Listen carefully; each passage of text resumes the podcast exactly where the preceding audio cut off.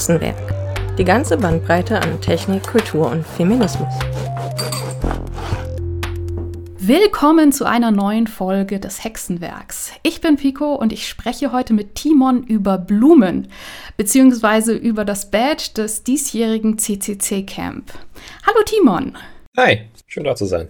Grüß dich. Ähm, jetzt erstmal die Frage, warum Blumen? Was ist das Badge? Was ist das eigentlich? Was kann man damit machen? Genau, also ich bin Teil von einem Team, das sich an, ja, das, das Badge für das Chaos Communication Camp baut. Das hat sich so ein bisschen eingebürgert, glaube ich, die letzten paar Male. Ähm, meistens geleitet von Schneider, der die letzten Badges so als Teamleiter quasi gebaut hat. Und ja, dieses Jahr gibt es die Flower. Also es gibt immer jedes Jahr einen Namen für die Badge. Das war letztes Jahr die Cardio. War nicht letztes Jahr, beim letzten Mal. Das Jahr nur vier Jahre. Äh, war das die Cardio. Ähm, und dieses Jahr ist das die Flower, weil die Badge ja aussieht wie, wie eine Blume. Und da haben wir uns dann entschieden, dass Flower ein schöner Name ist. Ja, das Ganze ist ein Musikinstrument, würde ich sagen. Ausgestattet mit einer Menge LEDs. Also ja, macht Ton, macht Licht, so die typischen Sachen, die die Chaoswesen, denke ich, immer wertzuschätzen wissen. Und genau, also ich würde sagen, es ist eine relativ offene Plattform für ein Musikinstrument. Da gibt es äh, Touch-Oberflächen drauf, also man kann dann den, ja, wie sagt man, in den Blütenblättern, das sind, das sind Touch-Oberflächen, wo man drauf fassen kann und auch Bewegungen machen kann. Und die können dann von ja, diverser Software, also wir bauen da gerade verschiedene Programme für, und ähm, da können auch User später selbst eigene Sachen noch zufügen. Kleiner Synthesizer zum Beispiel oder einfach so ein, so ein Sample-Player, wo man dann einfach, aber es gibt diese ähm, Handpans heißen die. Man, es, so, es, sieht aus wie so ein UFO und da haut man so ein bisschen drauf rum. Und das, man, man, kann nicht viel falsch machen. Das ist ein Instrument, wo man einfach so ein bisschen drauf rumspielen kann. Das hört sich schön an. So, so Sachen wollen wir einfach quasi anbieten darüber, dass man da einfach als Laie auch einfach äh, ja, schöne Töne machen kann. Gibt es dieses Badge eigentlich dann bei allen CCC-Veranstaltungen oder ist das so ein Camp-Ding? Es ist so ein Camp-Ding. Ähm, ich würde sagen, da gibt es, ich weiß nicht, ob es irgendwie einen speziellen Grund gibt, außer dass es einfach extrem anstrengend ist, ein Badge zu machen und das könnte man jetzt nicht jedes Jahr tun. Andere Events tun das durchaus, ähm, aber da wechseln auch die Teams durch. Also ich glaube, ähm, das ist wahrscheinlich schon so ein bisschen so ein Kapazitätending. Vor allem, weil das Camp auch ein bisschen kleiner ist als der Congress oder andere Chaos-Veranstaltungen. Was sind das für andere Events? Sind das auch CCC-Events? Ja, also der Chaos Communication Congress ist ja so das jährliche, also abseits von halt jetzt Corona, aber normalerweise jedes Jahr im Dezember gibt es ja den. Genau, der Congress hat kein Badge, oder? Genau, der hat kein Badge. Ähm, und da, wie gesagt, also ich glaube, da gibt es jetzt keine, niemand, der unbedingt Nein sagt dazu. Also ich, ich glaube, da hat sich bisher einfach niemand drum gekümmert. Also ähm, Schneider hat einfach die Ambition bisher gehabt, ein Badge fürs Camp zu machen. Das ist halt alle vier Jahre. Hat man ein bisschen Pause zwischendrin. Ähm, aber ja, ich glaube, da hat bisher einfach niemand so richtig die Kapazitäten, sowas auch für den Kongress zu machen. Ähm, Seit wann gibt es so ein Badge fürs Camp? Das ist eine gute Frage. Ich glaube, es ist jetzt die dritte oder vierte. Ich glaube, die Radio, das war die erste Badge. Das war so eine Rakete. Also ich bin jetzt, das ist für mich tatsächlich das erste Jahr, wo ich aktiv dabei bin. Das ist die vierte Badge. Also 4 mal 4, 16 Jahre dann theoretisch. Vielleicht liege ich falsch, aber äh, so circa. es gab eine Radio, die dann auch als Radio funktioniert hat? Oder was hat die gemacht? Genau, also ich bin, ich bin ein bisschen un, un, unwissend, was die ersten beiden Badges angeht, leider. Also die Rocket, ich bin mir nicht mehr ganz sicher, was sie gemacht hatte. Beim Radio, ja, das hat tatsächlich als Radio funktioniert. Also da konnte man, das war, glaube ich, ein sogenanntes Software-Defined Radio. Ähm, damit konnte man quasi diverseste Frequenzen empfangen. Digital, analog. Ähm, und ja, es war einfach quasi so, so, so ein, so ein Hacking-Tool eigentlich mit dem man halt, ja, theoretisch auch einfach ein normales FM-Radio erfangen kann natürlich, aber ähm, äh, war, auch, war auch mehr mit möglich. Also war halt eben so, man kann das auf jegliche Frequenz einstellen, anders als so ein normales Autoradio. Ich weiß noch, die Cardio, das war mein erstes Badge, von der ich wahnsinnig beeindruckt war, weil das halt einfach eine Smartwatch war, die man äh, halt irgendwie selber hacken konnte.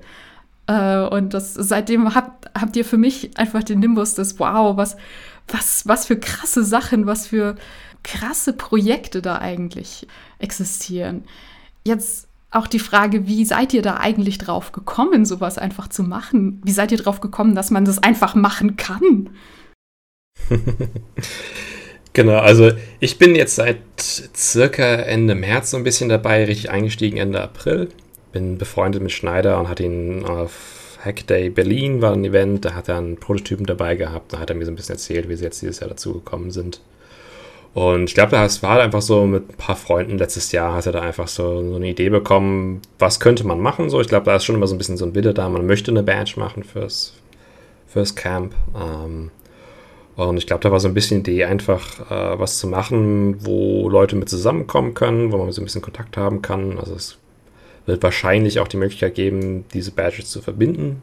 Ein bisschen unsicher gerade noch, weil da so ein paar Themen noch offen stehen bei uns, aber ähm, genau, so ein bisschen so ein, ja, auch was Sozialeres. Also viele Badges, also Badge, vielleicht, vielleicht das so als kurze Derail-Cards. Ähm, Badges sind ein so ein Ding, was sich ein bisschen entwickelt hat auf generell auf so Hacker-Konferenzen. Also ich glaube, ich weiß nicht, ob es die ersten waren, aber auf der DEFCON vor vielen Jahren hatten die so als Eintrittsticket quasi so ein elektronisches, einfach so ein PCB quasi.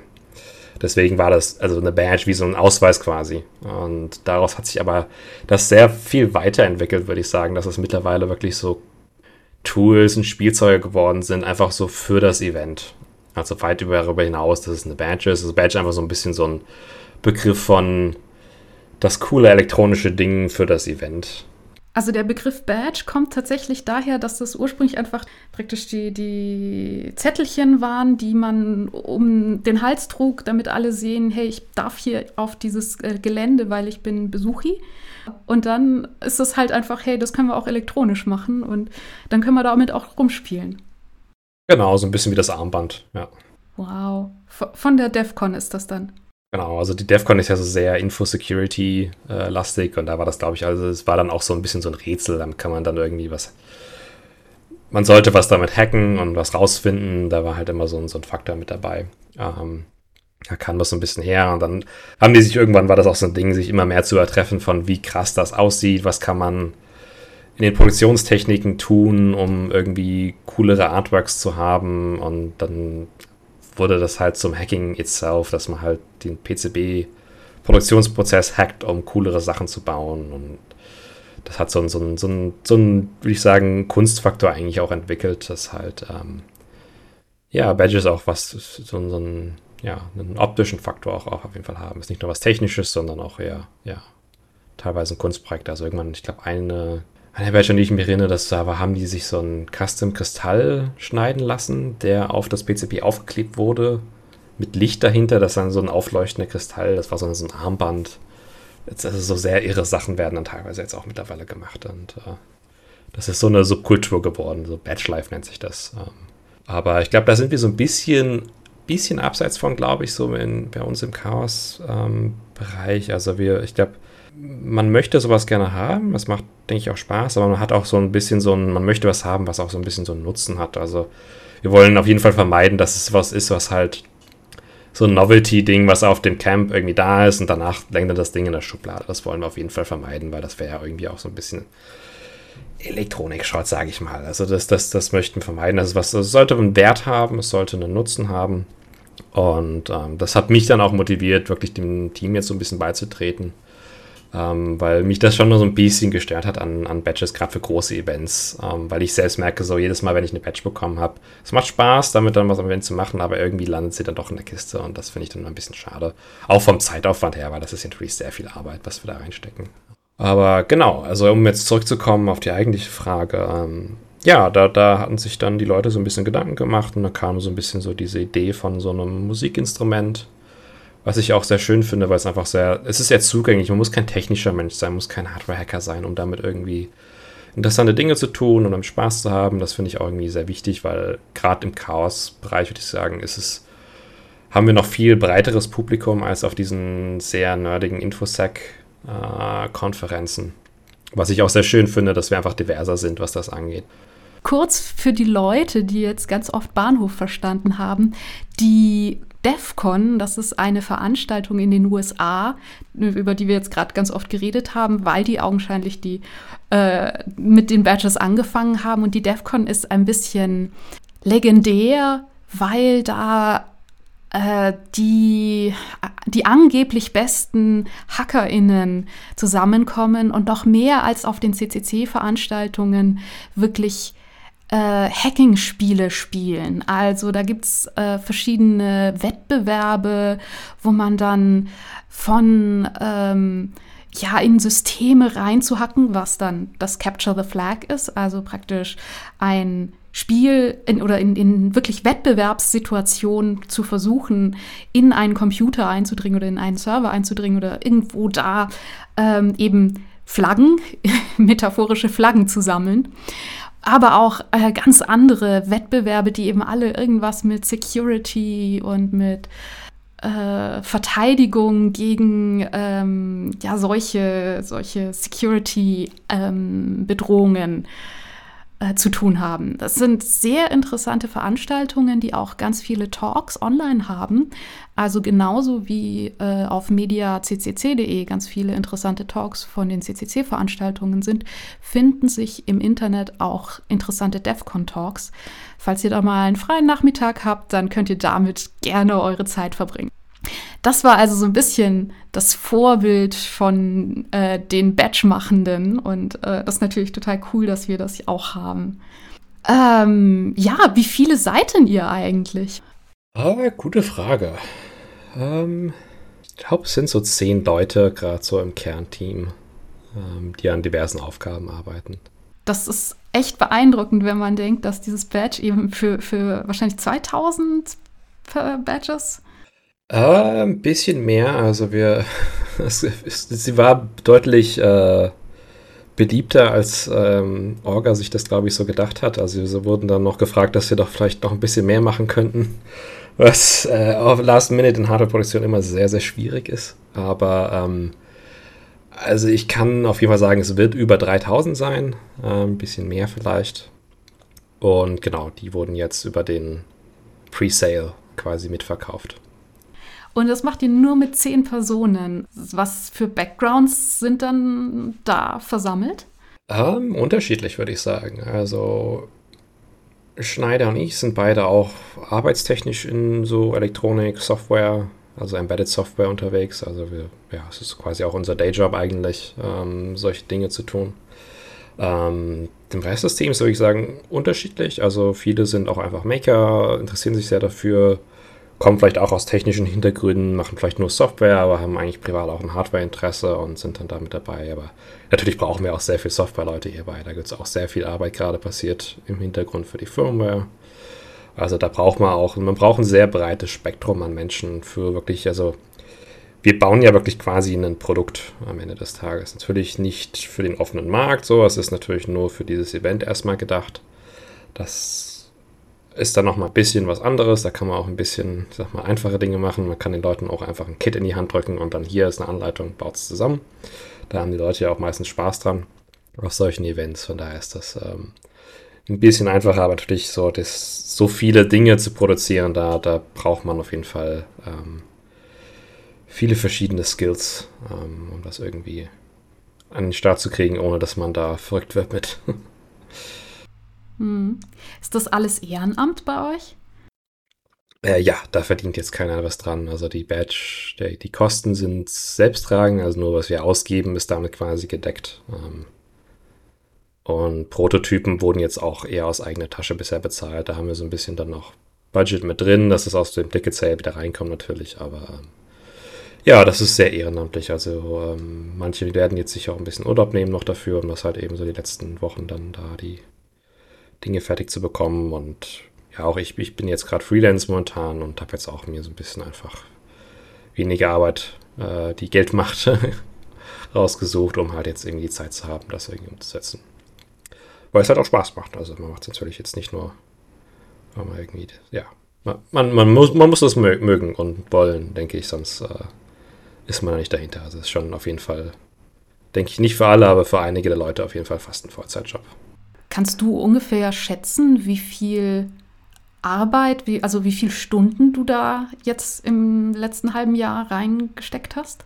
Also ich bin hier nicht ganz so lange dabei jetzt. Also erst seit, wie gesagt, also gut im April bin ich wirklich eingestiegen.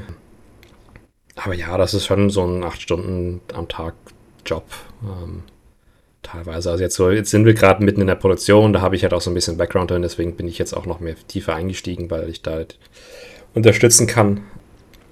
Weil wir haben viele talentierte Softwaremenschen. Ähm, da macht es jetzt keinen Sinn, wenn ich dann da reingehe, wenn ich eigentlich im Produktionsbereich arbeiten kann, wo, glaube ich, ein bisschen weniger Know-how vorhanden ist. Ähm, da war bisher hauptsächlich Schneider verantwortlich für und das für eine Person ist das einfach sehr, sehr, sehr viel Arbeit. Da braucht man noch, äh, denke ich, Unterstützung. Ähm, war auch so ein bisschen meine Motivation. Ich habe halt die Story vom Cardio gehört. Äh, da kann man sich den Talk vielleicht anschauen auf mediaccc.de. Ähm, das war für das Team, glaube ich, ziemlich rough. Also das war alles sehr knapp und sehr viel. Äh, schon eine leichte Horror-Story für die Produktion gewesen. Und da wollte ich einfach. Äh, ja, wollte ich helfen. Einfach auch, denke ich, weil ich finde sowas sehr cool, dass Menschen einfach so die Zeit darauf aufbringen und ähm, wenn man helfen kann, dass das einfach auch nicht weniger ein Stress ist für die Menschen, die daran arbeiten, dem einfach mehr Menschen helfen, die dieses Nischenwissen dann noch haben. Ähm, dachte ich, da kann ich, da kann ich was beitragen. Ähm, und das ist ein sehr schönes Projekt. So. Jetzt nochmal für Kinder und Vorgesetzte. Was genau machst du? Produktion? Ich bin so ein bisschen als äh, Hilfe für Schneider eingestiegen und habe mich dann so ein bisschen mehr ins Team reinentwickelt und mache verschiedene Themen, aber hauptsächlich momentan gerade ja Sourcing, Production. Was ist das? Sourcing? Was ist Sourcing?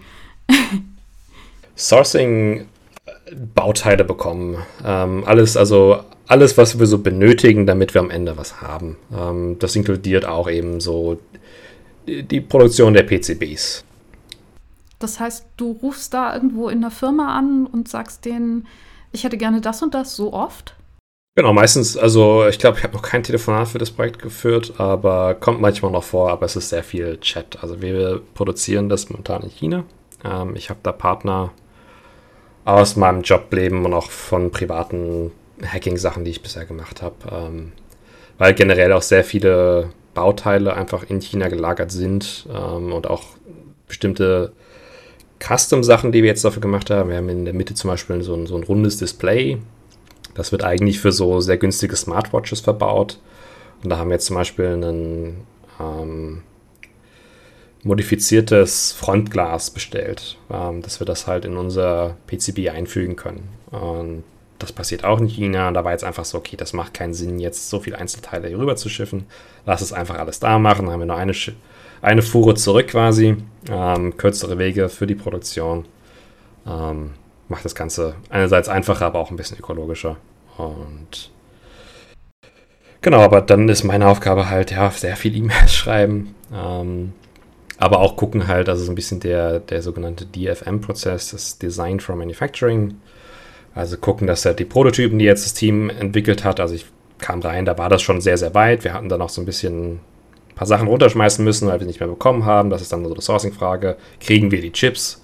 Äh, manche waren auch ein bisschen zu teuer am Ende, weil wir das Sponsoring dafür nicht komplett bekommen haben. Und ähm, das waren dann nochmal so ein paar Last-Minute-Themen, wo jetzt nochmal sehr viel Arbeit reinging. Es ist einfach so ein bisschen so ein leichtes Redesign für ökonomische, aber auch Dinge, die wir überhaupt bekommen können, weil manche Sachen einfach nicht auf Lager waren. Ähm, und dann gucken, dass halt die Sachen so, das Design so aufgelegt ist, dass es halt eben auch gut produzierbar ist. Ähm, vielleicht ein paar Sachen rausschneiden, die vielleicht aufwendig sind. So Sachen sind es dann. Ähm, und genau, das war jetzt einfach so ein, so ein paar letzte Engineering-Arbeiten, würde ich sagen. Und dann halt eben jetzt gerade hauptsächlich gucken, dass man einfach alles bestellt. Und dann gibt es noch sehr viele Accessories, die wir brauchen. Ähm, das sind ja nicht nur die, also ähm, bisschen sehr technisch bisher geredet, PCBs sind, äh, das sind diese Boards, diese grünen, meistens grünfarbigen, also wenn man vielleicht mal ein PC zusammengebaut hat, so ein Mainboard. Das ist im Grunde eigentlich nur ein riesiges PCB. Ähm, da ist ja kein Gehäuse drumherum, das packt man dann in sein PC-Gehäuse rein. Das ist einfach dieses flache Board, wo Bauteile drauf sitzen. Ja, es sieht so ein bisschen Plastik aus, genau. Ist das für die Firmen, die praktisch die Komponenten sponsoren, vielleicht auch ein Vorteil, wenn die wissen, okay, ich habe jetzt diese Komponente, die kommt in die Hände von 2000 oder 2000 plus HackerInnen, die damit jetzt rumspielen und äh, vielleicht irgendwas, irgendwelche Probleme finden, irgendwelche neuen Möglichkeiten finden. Gibt es diese Hoffnung auch oder ist das einfach äh, eine naive Idee von mir? Also ich glaube nicht unbedingt, um Probleme zu finden, aber natürlich ist natürlich auf dem, auf dem Chaos-Events kommen sehr viele, sehr technische Menschen natürlich an und ähm, ja, Menschen wie ich oder Schneider sind natürlich auch beruflich darin unterwegs und das ist natürlich die, darüber wissen die Leute Bescheid, dass halt eben sie erreichen schon ein sehr technisches Publikum. Das sind natürlich potenzielle Kunden, denke ich, am Ende des Tages auch. Ähm, aber würde ich auch nicht, also ich denke, da wurden auch schon häufiger einfach Probleme in Chips gefunden. Das ist jetzt nicht ungewöhnlich, ähm, dass irgendwo in der Firma von einem Chip so ein bisschen irgendwie einfach was buggy ist oder ein komisches Verhalten in Chips. Da haben wir selbst im Prozess gerade eben bei einer Sache so ein bisschen komische, komische Dinge gefunden, ähm, die wir gerade mit dem Hersteller besprechen. Und äh, also durchaus ein Faktor. Ich glaube nicht, dass, dass sie sich vom Sponsoring das versprechen. Das wäre, glaube ich, schon eher so, ah, da sind bestimmt auch Ingenieure dabei, die einfach dann mal denken, cool, das Produkt funktioniert ja richtig gut bei dem Ding, schaue ich mir mal an. Ähm, aber äh, ja, ich glaube, das ist so ein bisschen das, das, was die Sponsoren sich daraus versprechen. Okay, also es sind irgendwie 2000, ein bisschen mehr als 2000 von diesen Badges. Ähm, wie viel kostet ein einzelnes? Weißt du das so ungefähr? Ähm, wir hatten das so ein bisschen so aufgebaut, dass wir es einmal mit und ohne Batterie anbieten wollten. Einfach um die Wahl zu lassen, ob man ja, so eine Lithium-Ionen-Batterie dazu haben möchte, weil die ist auch kompatibel zu, ähm, falls das MCH manchen Leuten was sagt, das ist das ähm, niederländische Camp, das letztes Jahr stattgefunden hat. Das ist quasi wie das Chaos Camp, nur ja, Niederlande, anderes Team. Die haben auch eine Badge gemacht und die Batterie davon ist kompatibel mit unserer Badge, dass man die wiederverwenden kann. Ähm, aber da haben wir tatsächlich, ich glaube, der allergrößte Teil hat sich die Batterie dazu bestellt und mit der Batterie zusammen waren es 36 Euro und ich glaube, ohne sind es 32 Euro. Ähm, mit Mehrwertsteuer. Also da müssen wir halt auch noch rechnen, dass da kommt die Mehrwertsteuer noch runter und das ist dann unser Budget pro Badge quasi.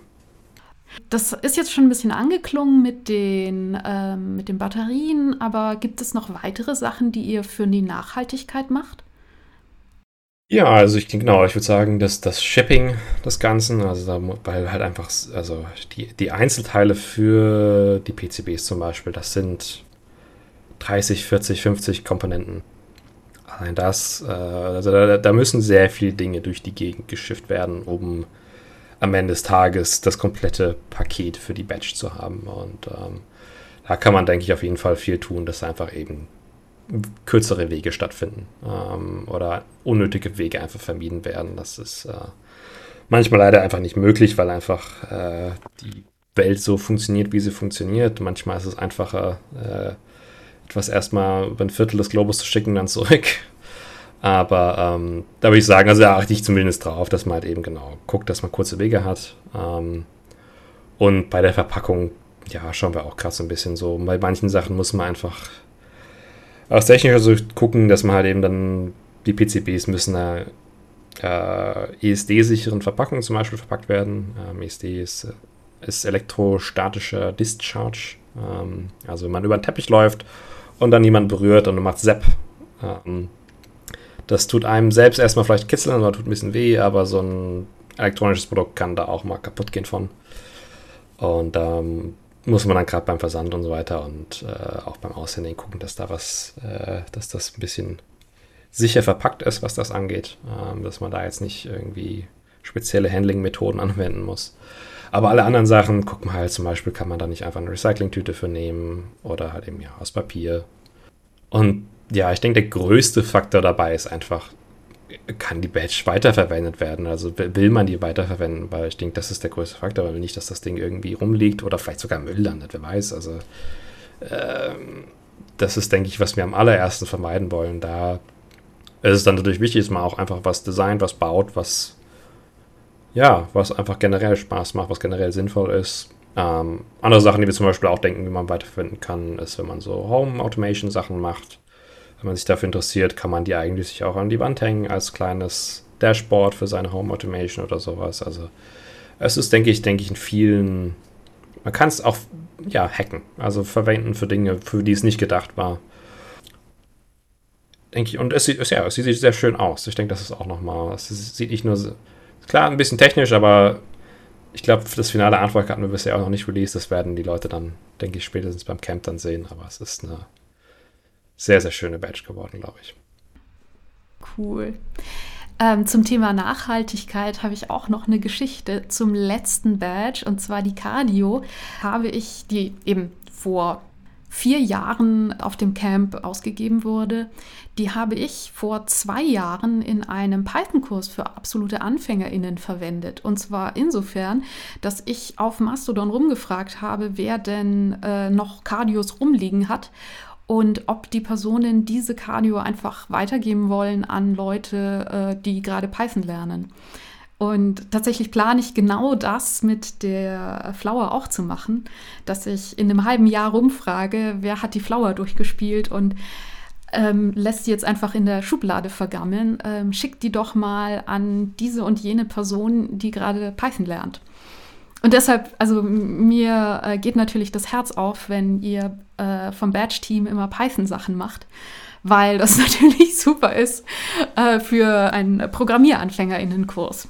Also, das ist auch schon so ein bisschen eine Überleitung in, äh, wie funktioniert das Badge, was kann das alles? Wir haben jetzt ein bisschen das Wort Python rumgeworfen.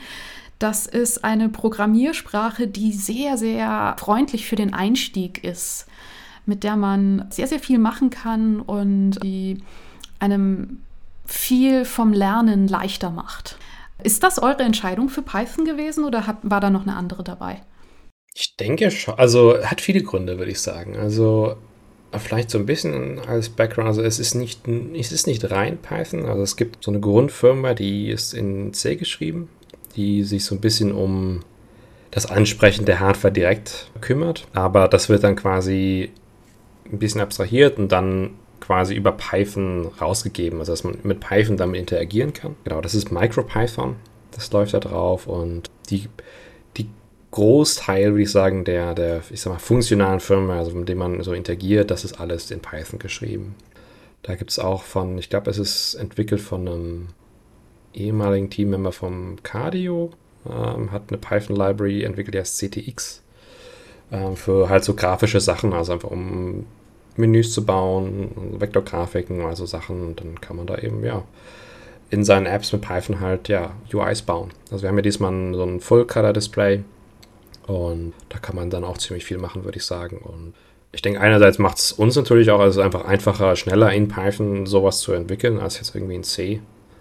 Ähm, aber natürlich ist auf jeden Fall, also ich, ich, kann jetzt nicht für das komplette Team sprechen, aber ähm, ich bin immer sehr ich finde es immer sehr gut, wenn generell solche Sachen wie Badges ähm, zumindest sowas haben wie Python, weil es einfach zugänglicher ist. Also ich, ich, wir sind auch sehr bedacht daran zu gucken, dass es halt auch einfach programmierbar ist. Das ist äh, auch nicht immer gegeben, aber dass man halt wenig, also nicht unbedingt viele Sachen installieren muss, möglichst gar nichts installieren muss, um halt einfach irgendwie Code zu verändern damit das eben auch ganz wirklich irgendwie anfängergerecht ist ähm, oder gerecht für Menschen ist, die vielleicht auch einfach mit Embedded nicht so viel zu tun haben. Ähm, das ist ja auch mal so ein spezieller Bereich vom Programmieren, der auch noch mal ein bisschen komischere Dinge macht, ähm, als man das jetzt so von dem Web- oder Desktop-Programmierung gewohnt ist. Und ähm, das will man natürlich irgendwie vermeiden, dass Leute sich da so reinfuchsen müssen, weil das ist ja natürlich eine Hürde und da ist, glaube ich, keiner ein Fan von.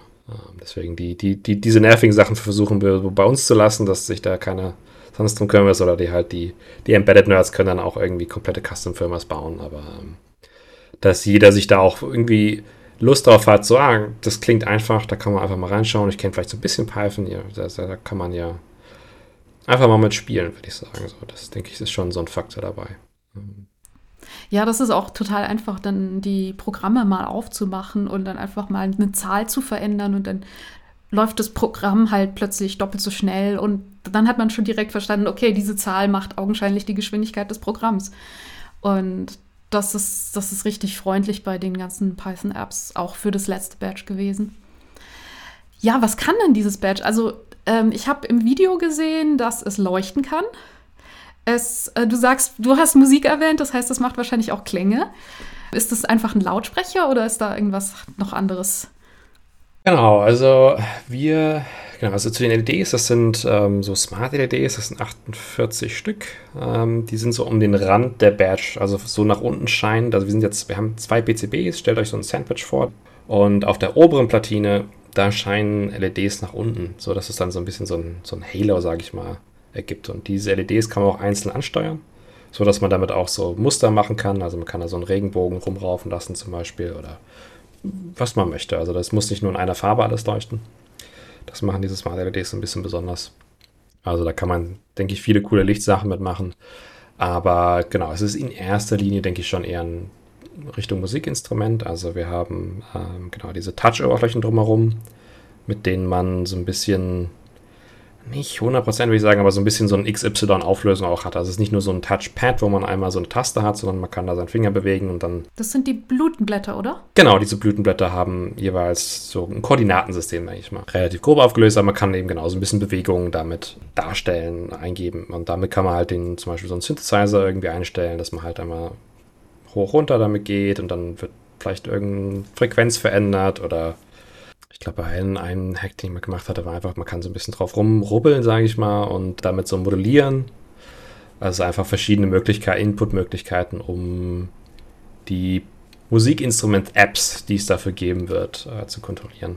Aber ähm, es wird auch zwei physische, ich sag mal, Joystick-Buttons geben. Zwei Blütenblättern so gegenübergesetzt ähm, gibt so ein, ja, so Joystick-Button, den man einmal nach links, in die Mitte und nach rechts drücken kann. Also hat im Grunde sechs physische Buttons noch zur Verfügung, ähm, mit denen man ja ein bisschen, weil Touch ist immer so ein bisschen schwierig natürlich, weil manchmal drückt man irgendwo drauf, wo man gar nicht draufdrücken wollte. Ähm, da sind so, so physische Buttons nochmal ganz gut für. Ähm, und dann in der Mitte, also quasi die, wie wäre das bei einer Blume, wie, wie nennt man das? Das meistens bei so einer Margarite so das gelbe mittlere Ding.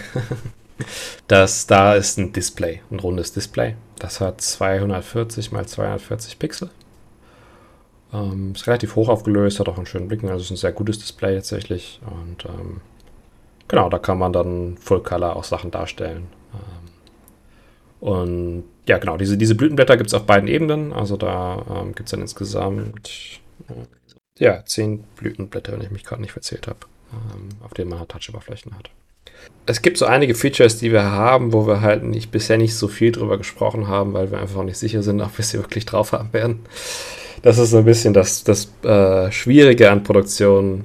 Und gerade bei so gesponserten Bauteilen, wo man sehr lange bürokratische Wege hat, dann wissen wir nicht, kriegen wir das eigentlich am Ende des Tages. Dann wollen wir jetzt nicht unbedingt Sachen versprechen äh, den Leuten, wo wir nicht versprechen können, dass es halt eben auch wirklich da sein wird. Deswegen haben wir bisher nur über die Sachen gesprochen, die da sind. Ähm, also kann sein, dass da noch ein paar coole Extras kommen. Motion könnte so ein bisschen so ein Ding sein, dass man das auch äh, beim Handy so ein Gyro oder sowas drin hat. Ähm, aber das ist noch so ein bisschen TBD, ob es jetzt passieren wird. Ich denke, bisher sieht es ganz gut aus, aber ähm, bevor jetzt Leute damit anfangen zu programmieren, ähm, wartet vielleicht noch mal ein bisschen ab. Ähm, was aber noch klar dabei ist, natürlich eben ja, der Audioaspekt, ähm, hat ich so ein bisschen drüber geredet. Also es gibt zwei Lautsprecher da drin, ähm, aber es gibt auch zwei äh, Klinkenstecker, also so dreieinhalb AUX Audio ähm, das ist einmal Input und einmal Output. Also man kann sich Kopfhörer ranstecken. Ähm, jeder, der aus Batch, aufs, aufs Camp kommt, äh, kann ich empfehlen, bringt, oder wenn ihr einen Batch bestellt habt äh, und aufs Camp kommt, ähm, bringt euch Klinkenstecker, Kopfhörer mit. Äh, ist ja nicht mehr ganz so typisch heutzutage. Viele haben Bluetooth, also ähm, das lohnt sich sehr. Bringt euch welche mit. Ähm, auch einfach so Earbuds oder so reichen total aus. Ich denke, das ist ganz gut, wenn man so ein bisschen im Zelt vielleicht nochmal rumspielen will und die Nachbarn nicht nerven will, ähm, ist das ganz gut dann über die über Kopfhörer zu spielen. Ähm, aber man kann sich auch Audio reingeben lassen und damit dann kann die Batch Audio modulieren vielleicht oder einfach den Audioausgang von einer Batch in den Audioeingang der anderen und dann kann man halt zusammen Musik machen. Da sind viele Sachen, da haben wir einige Ideen und Features für, was so dieses zusammen was machen angeht, auch die Batches zu verbinden. Da haben wir bei manchen Features noch so ein bisschen Probleme. Deswegen auch wieder so eine Sache, wir können es noch nicht ganz versprechen, aber denke ich, werden wir in den nächsten Wochen noch Sachen ankündigen. Aber da gibt es schon den Gedanken, dass wir das irgendwie, genau, so, so, einen sozialen Faktor auf jeden Fall haben wollen, dass es auch irgendwie, dass man zusammen mit seinen Badges was tun kann und nicht nur alleine Musik macht. Wir nehmen gerade am 30. Juni auf. Das heißt, es ist noch ein bisschen Zeit zum, bis zum Camp. Gab es äh, Sachen, von denen ihr euch schon verabschiedet habt? Also, keine Ahnung, wolltet ihr irgendwie irgendeine bestimmte Funktionalität haben, wisst aber schon, dass die ganz sicher nicht funktionieren wird? Was jetzt tatsächlich last minute rausgeflogen ist, wir hatten so einen Audio-Switch drin, der die Möglichkeit hatte, also die Badge hat einen USB-C-Eingang zum Aufladen, aber auch ja für Daten, also da kann man dann drüber programmieren. Ähm, und man kann da auch, ich bin mir ziemlich sicher, dass wir es haben werden, äh, digital, also USB-Audio quasi ausgeben. Um das umzuschalten, äh, oder wir hatten noch so ein, so ein, Thema, wo wir halt, wenn, wenn man die Badges verbindet über die Klinkenstecker, ähm, dann sind die quasi belegt für so, ich sag mal, Kommunikation unter den Badges, aber wenn man dann trotzdem noch einen Kopfhörer haben möchte, dann konnte man so ein Rerouting machen an den USB-C-Stecker, um Audio über, also analoges Audio bei USB-C auszugeben, wie das ja manche Handys auch tun, die keinen Klinkenstecker mehr haben. Also ein bisschen esoterisches Feature, der hatte dann auch, das hatte dann Probleme noch gemacht. Und wir haben auch gemerkt, dass tatsächlich viele dieser Adapter, die Leute bei den Handys dazu bekommen, gar keine passiven analogen Adapter sind, sondern einfach USB-Audiokarten sind. Und das hat ja gar nicht funktioniert. Und äh, das hat dann irgendwie keinen Sinn mehr gemacht. War Aufwand und Kosten und das haben wir dann einfach gestrichen. Ähm, es gibt noch so ein anderes Feature, genau, wir nennen das Badge Link. Wir haben es jetzt noch nicht groß angeschrieben, weil es halt einem noch da Probleme gibt ähm, auf technischer Seite. Wenn wir es funktional bekommen, dann kann man da Badges zusammen verlinken und kommunizieren lassen, auch auf digitalen Wege, also nicht nur Audi senden, sondern auch vielleicht Daten. Wir werden es jetzt nicht komplett rausschmeißen, also die Hardware dafür ist vorhanden oder auch bestellt, ähm, aber genau, es kann sein, dass wir es einfach softwaretechnisch nicht wirklich anbieten können, wenn wir merken, okay, es funktioniert einfach nicht auf jeder Badge oder solche Themen aufkommen. Also ich, alles, was wir jetzt an Features drin haben, hängt so ein bisschen davon ab. Also das wäre jetzt ein technisches Problem, aber wenn wir jetzt irgendein Bauteil einfach viel zu spät ankommt, also wir, eine Batch haben ist immer besser als keine Batch haben, dann fliegt halt so ein Bauteil einfach raus. Das Feature ist nicht mehr da. Deswegen haben wir auch bisher nur die Features so richtig angepriesen, wo wir uns sehr sicher sind, dass sie einfach da sein werden. Ähm, vielleicht also kleine Sachen, die es noch gibt, hatte ich vielleicht nicht erwähnt. Es gibt nur einen SD-Kartenplatz, also man kann da eine große SD-Karte reinmachen. Wenn man so viele Audio-Files, so Samples sich drauf machen möchte, dann gibt es da ähm, Platz für eine SD-Karte. Und der Hauptprozessor, das ist ein ESP32S3. Ähm, der hat auch Bluetooth und Wi-Fi. Ähm, ich glaube, softwareseitig, da haben wir jetzt noch nicht sonderlich viel, was wir uns da vorstellen, aber wenn jemand damit was machen möchte, ähm, das ist auf jeden Fall verfügbar. Also mit der Plattform, die ist auf jeden Fall fix natürlich. Ähm, da kann man sich gern reinlesen, was sie alles kann. Ähm, und ja, theoretisch auch viel und daher kommt so ein bisschen dieser äh, Smart Home-Gedanke, weil es halt Wi-Fi hat. Einfach irgendwie zu Hause das sich reinmachen und dann hat man so ein, so ein Smart Home-Interface. Ähm. Wann habt ihr eigentlich mit der Planung angefangen? Also war, ist das so eine Sache, die ein Jahr vorher entworfen wird und äh, man braucht so viel Vorlauf, weil, die, weil das einfach viel produziert wird? Oder ist das so eine Sache, wo ihr sagen könnt, so ja, drei Monate vorher und dann ist halt viel Arbeit? Es ist immer gut, so früh wie möglich anzufangen, würde ich sagen. Ähm ich glaube, also die Konzeption, die hat auf jeden Fall vor einem Jahr angefangen. Ähm, ich weiß nicht, wie es sich genau entwickelt hat, weil, wie gesagt, ich nicht ganz so früh dabei war. Ähm, Im Nachhinein würde ich sagen, es wäre besser gewesen, wenn einige Sachen so, so einen Monat früher jetzt so angefangen hätten. Das hätte so ein bisschen Stress, denke ich, erspart. Aber generell, wenn man sowas machen möchte, also auch, auch mit einem Team von zehn Leuten, ist das, äh, sollte man da, denke ich, mindestens äh, sechs Monate vorher so einen Prototypen haben, der es im Grunde alles so hat, was man braucht. Ähm, es sind einfach sehr viele Iterationen. Also ich glaube, jetzt wir sind mit Prototyp 7 dann in die Produktion gegangen. Also siebenmal wurde vorher das PCB produziert und dann per Hand bestückt und gelötet und getestet und dann Designänderungen gemacht. Und das ist dann, das ist ein sehr langwieriger Prozess. Man muss natürlich dann auch warten, bis die Sachen zurückkommen. Und ähm, ja, es ist das, das, was am meisten Zeit verbraucht, einfach ist äh, Sachen bestellen ja, und dann warten, dass sie produziert werden, weil es natürlich alles Custom-Sachen sind. Die sind nicht einfach dann da und kann man irgendwie Express dann in einem Tag bekommen oder so. Da muss man dann schon mal so ein, zwei Wochen teilweise auf Sachen warten. Das frisst dann sehr viel Zeit. So ein Jahr vorher anfangen zu äh, konzeptionieren, ein halbes Jahr vorher fertiger Prototyp mit, äh, also praktisch der erste Prototyp, dann Iteration, Iteration, Iteration und wie viele Monate vorher äh, sagt man, okay, jetzt produziert mal 2000 Stück davon? Kommt sehr darauf an, wo man produziert. Also in Deutschland äh, dauert alles so ein bisschen länger. Da will man eher so zwei, drei Monate vorher, glaube ich, anfangen, das loszutreten.